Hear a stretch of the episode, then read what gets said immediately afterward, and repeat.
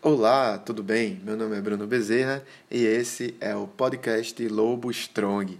Aqui você encontra sempre um conteúdo voltado à educação física e à cultura corporal. Nesse episódio a gente vai trazer né, uma, um resumo do que foram os últimos cinco episódios aqui do podcast, onde a gente falou sobre os yamas isso mesmo. Agora a gente vai dar essa finalizada, né? a gente vai fazer essa relação entre é, os cinco yamas, né, que foram gravados em cinco episódios.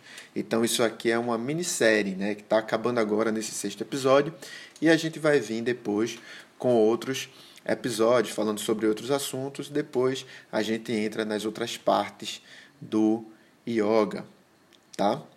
Essa prática corporal maravilhosa e que eu tenho gostado muito de fazer ultimamente. Né? Então é isso.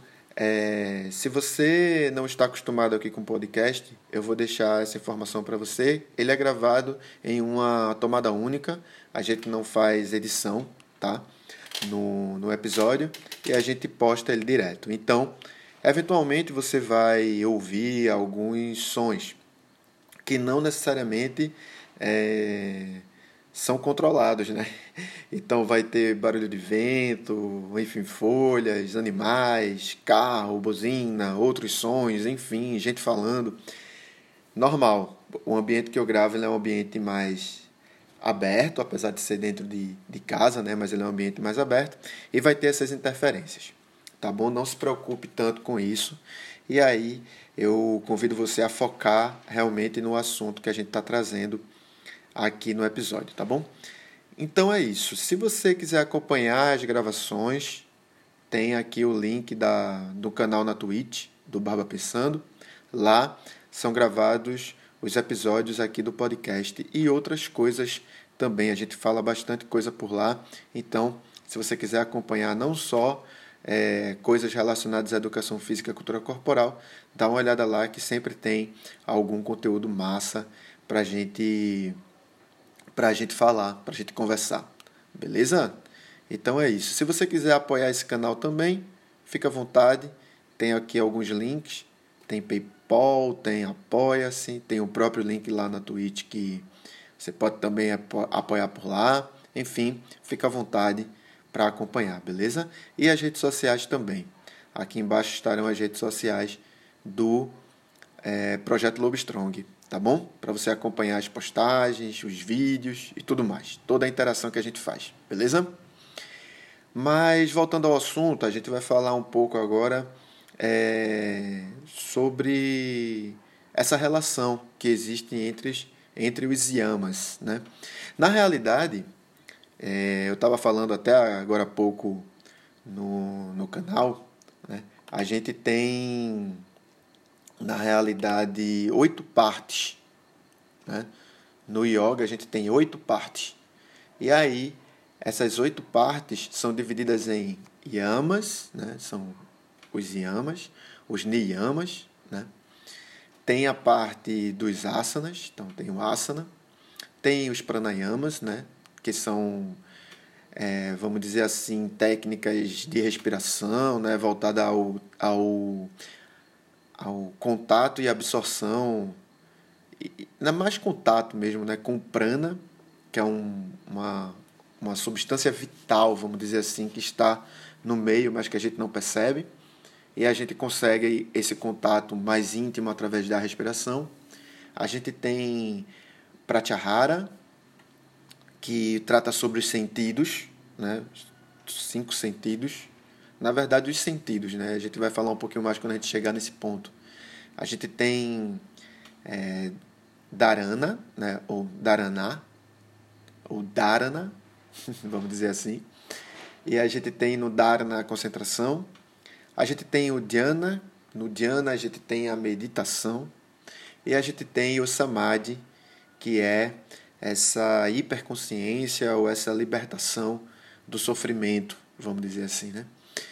Dessa conjuntura, né, nessa relação, a gente tem essas oito partes. E que essas oito partes elas convivem.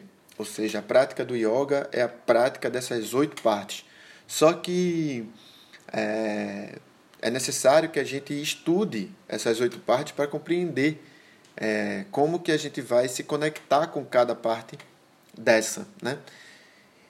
Como você está percebendo, é um conteúdo bem extenso. Então a gente está agora nos yamas. A gente falou nessa primeira parte, nessa primeira minissérie de cinco episódios, na verdade seis, né? A gente está no sexto episódio. A gente falou sobre os yamas, né? Que são cinco, tá? Os niyamas também são cinco. Aí os asanas são uma infinidade, né? os pranayamas também têm uma grande quantidade. E aí a gente vai falar um pouquinho mais sobre os outros depois. Tá? É, tá rolando uma ventania aqui, né? É porque, enfim, agosto e aqui no sítio histórico a gente mora bem perto da praia, então tem muito vento, tá? Então você tá escutando um barulho como se fossem as batidas, é porque tá rolando uma ventania aqui atrás e aí tá batendo um pouco, não se preocupe com isso. Beleza? Então a gente tá agora falando sobre, a gente vai agora tentar fazer essa relação entre os yamas, né? A gente tem nos yamas a rimsa, a gente tem satya, né? A gente tem asteya, brahmacharya e aparigraha, né? A rimsa é, é toda aquela é toda aquela relação que a gente faz com a não violência, né? Então, a rimsa trata-se realmente da não violência, né? E essa não violência é uma não violência física, verbal, moral, emocional, né? espiritual. Então, é a gente tentar compreender qual é o nosso estado atual e respeitar isso né?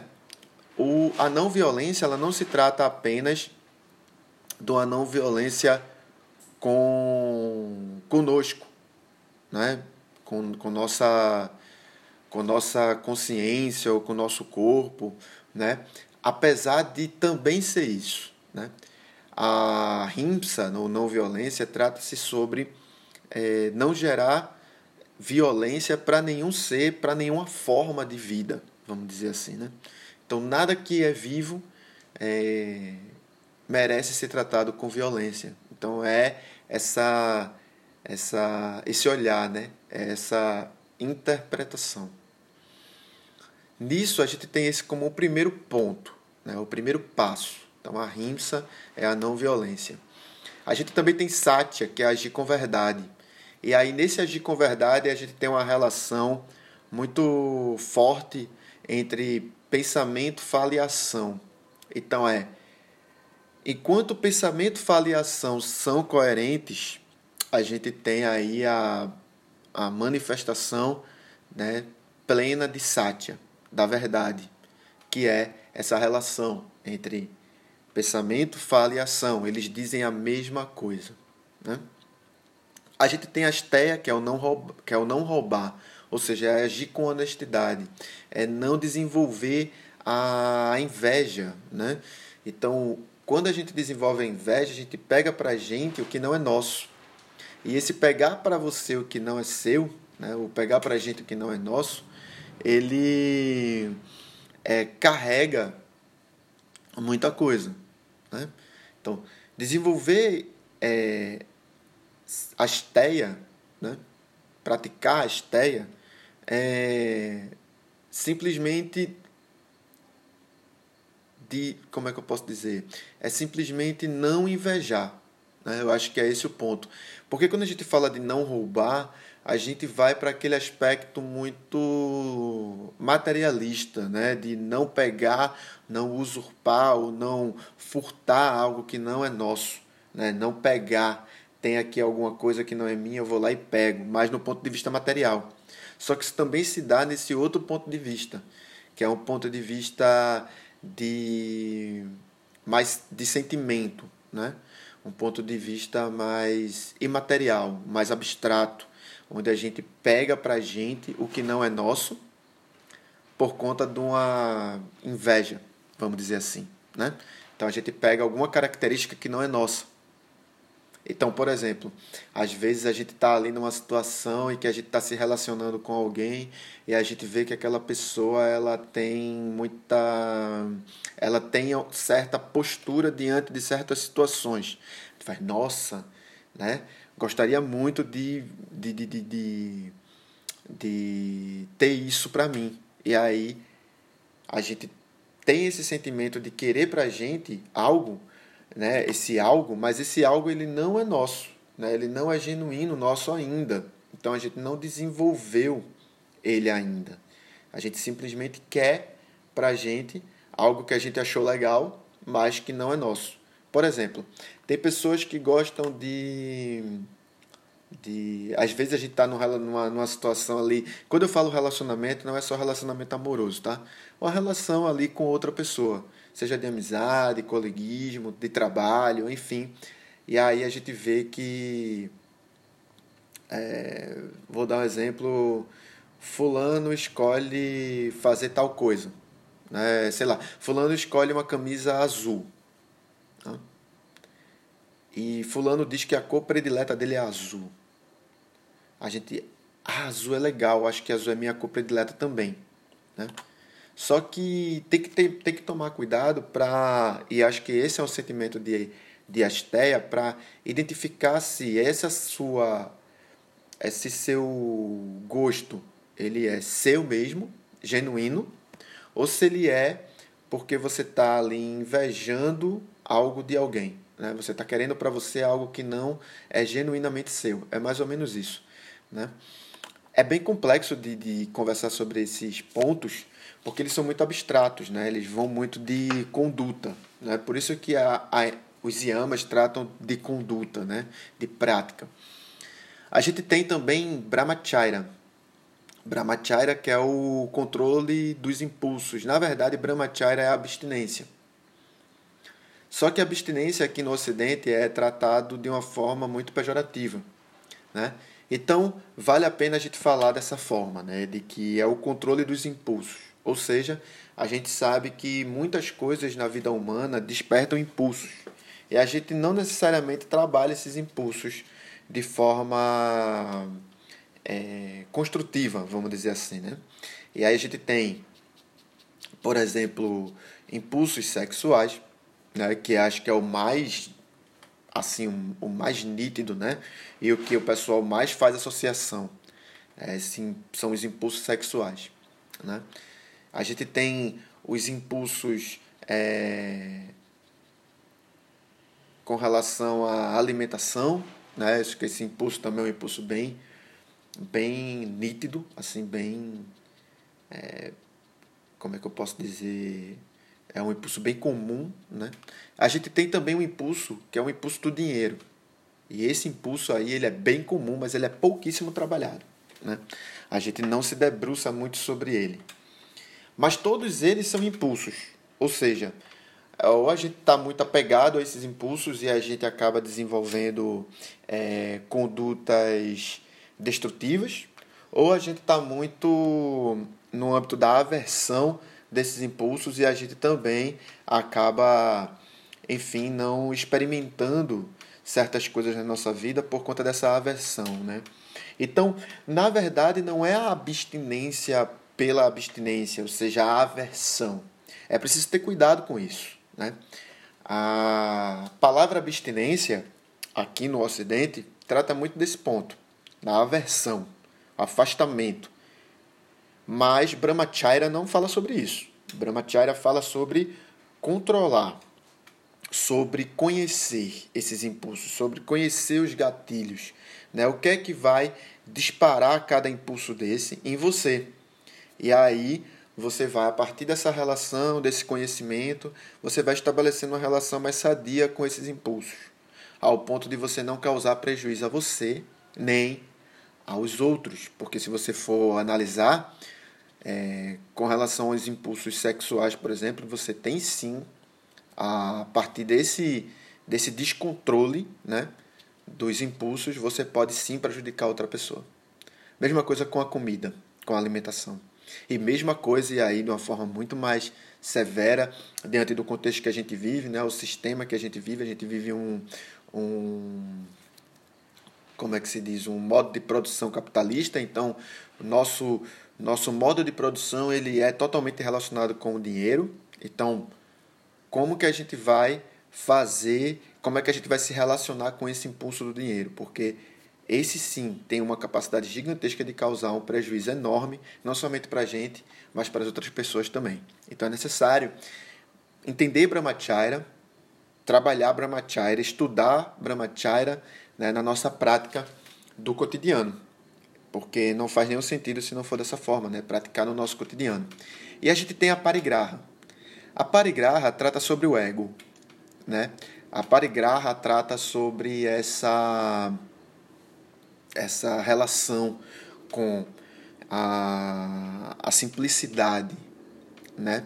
Ou seja, essa humildade, saber, né, que que que o ego ele é ele não é todo poderoso, né? Então que o ego ele tem até certo ponto aspectos de fragilidade, né? Então é, viver de forma simples, vamos dizer assim, né? É, por exemplo, saber pedir um perdão, né? ter cuidado com o desenvolver sentimentos de posse, né? e todos os, todos os outros sentimentos que surgem a partir do sentimento de posse. Né? É, ciúme, por exemplo. Né? O ciúme ele é muito desenvolvido a partir desse sentimento de posse. Então é necessário tratar esse sentimento, né?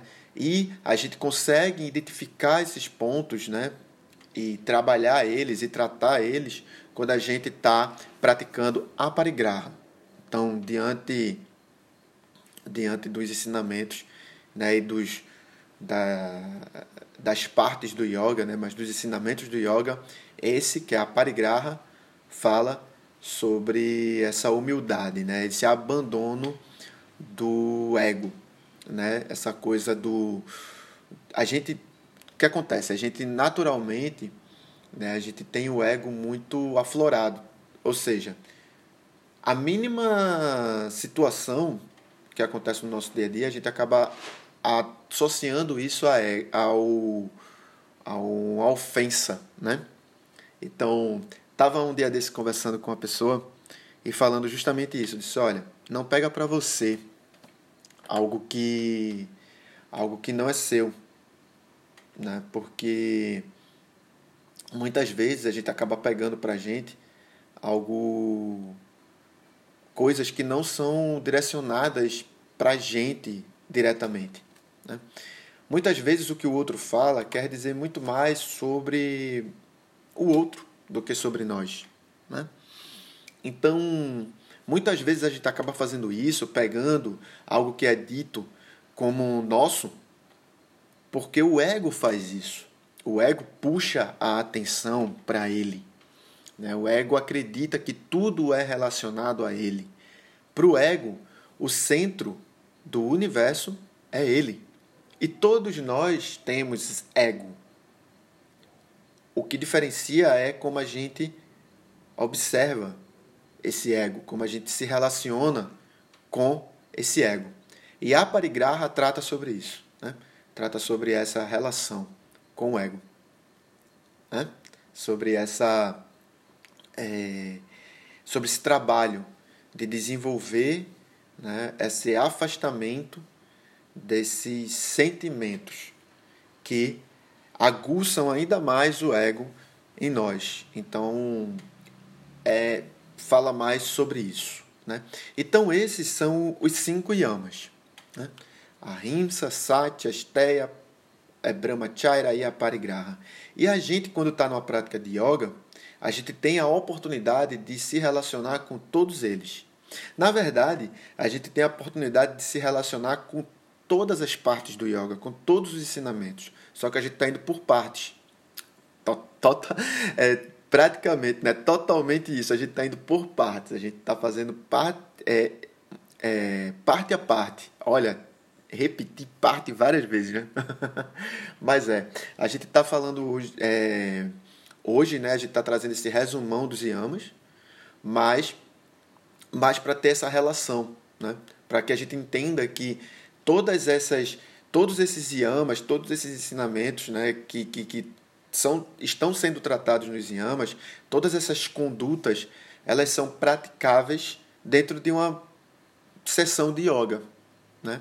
A partir do momento que a gente vai ali para os asanas, que a gente vai, senta e a gente vai e experimenta a imobilidade, a gente experimenta as posturas confortáveis, desconfortáveis, as dores, né? E a gente observa ao, ao nosso redor, a gente vê outras pessoas praticando também, a gente vai desenvolvendo isso.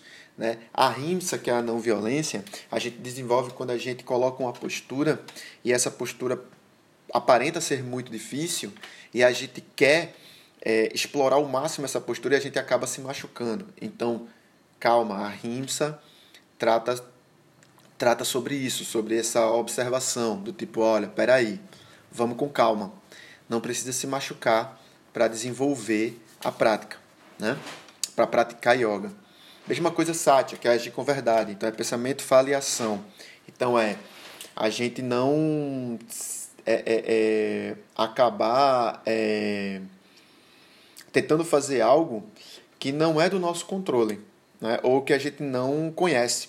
Então a gente sempre vai experimentar as coisas com muita tranquilidade, mas sempre com muita verdade, né? Ou seja, a gente ter desenvolver essa consciência de qual o lugar que estamos, onde estamos e o que é nosso nesse lugar, né? Asteia também, essa coisa da inveja, né, de olhar para o amigo que está do lado, para a amiga que está do lado e querer fazer algo que realmente aquela pessoa está fazendo, mas talvez ela esteja fazendo por conta de uma prática e que essa prática ainda não chegou a, a você, né? Então não é o seu lugar ainda. E aí você quer imitar ou você quer é, reproduzir aquilo e na verdade gente, você não sabe nem como fazer e aí você acaba se machucando. Né? E aí a gente já tem uma relação com a rimsa. Então veja que está tudo relacionado. Né? Brahmacharya quer controlar os impulsos também. Que é essa coisa do tipo, ah, eu quero. Mas aí, tipo, calma. Né? É, é colocar, por exemplo, a prática do yoga como algo que você vai pensar nisso 24 horas do seu dia. E não, calma, não é bem por aí. Ou você buscar ser o melhor o tempo inteiro. Né? Aquela competitividade. Não, calma. Isso aí provavelmente é um impulso que você está tendo e, é, e provavelmente você parando para observar esse impulso você vai entender até onde você pode ir, né? E a parigraha, que é essa coisa da humildade, quer saber reconhecer o seu lugar no universo, né? Onde você está e como que você se relaciona com isso tudo, sem desenvolver esse sentimento de posse, né? De apego. Então é o desapego, né? Vamos dizer assim. Então é isso. Esses são os yamas. Né? Esses foram os yamas que foram tratados nesses cinco episódios anteriores. E a gente está trazendo agora aqui meio que um resumão. Então, se você ouviu os outros yamas, né? se você ouviu os outros episódios, esse episódio é mais para aglutinar mesmo, né? para trazer essa, esse olhar mais amplo para esses ensinamentos do yoga, para os yamas, certo? E é, eu espero que ele tenha te ajudado tá? Que esse episódio ele tenha te ajudado. Se ele te ajudou, se você achou legal, massa, compartilha com alguém, porque vai ajudar muito a esse projeto chegar a mais pessoas. Se você acha que não faz sentido, ou enfim, se você não gostou, não tem problema, é, basta desconsiderar, beleza? Não, não precisa, enfim, se desgastar com isso. Né? E é, é isso. Se você quiser contribuir com, com esse trabalho de alguma forma, é, tem como, né? No, através do PayPal, através do Apoia-se, tem aqui links, através do canal na Twitch, né, da Barba Pensando, também a mesma pessoa, né, sou eu, Bruno, que faço todos esses trabalhos, então fica à vontade para contribuir lá também, de alguma forma, se você quiser, beleza? Então é isso. Agradeço muito por você ter, ter acompanhado esse episódio, né? estar comigo até agora aqui. E a gente se encontra numa próxima, beleza? Então é isso, valeu, muito obrigado e até mais. Abraço.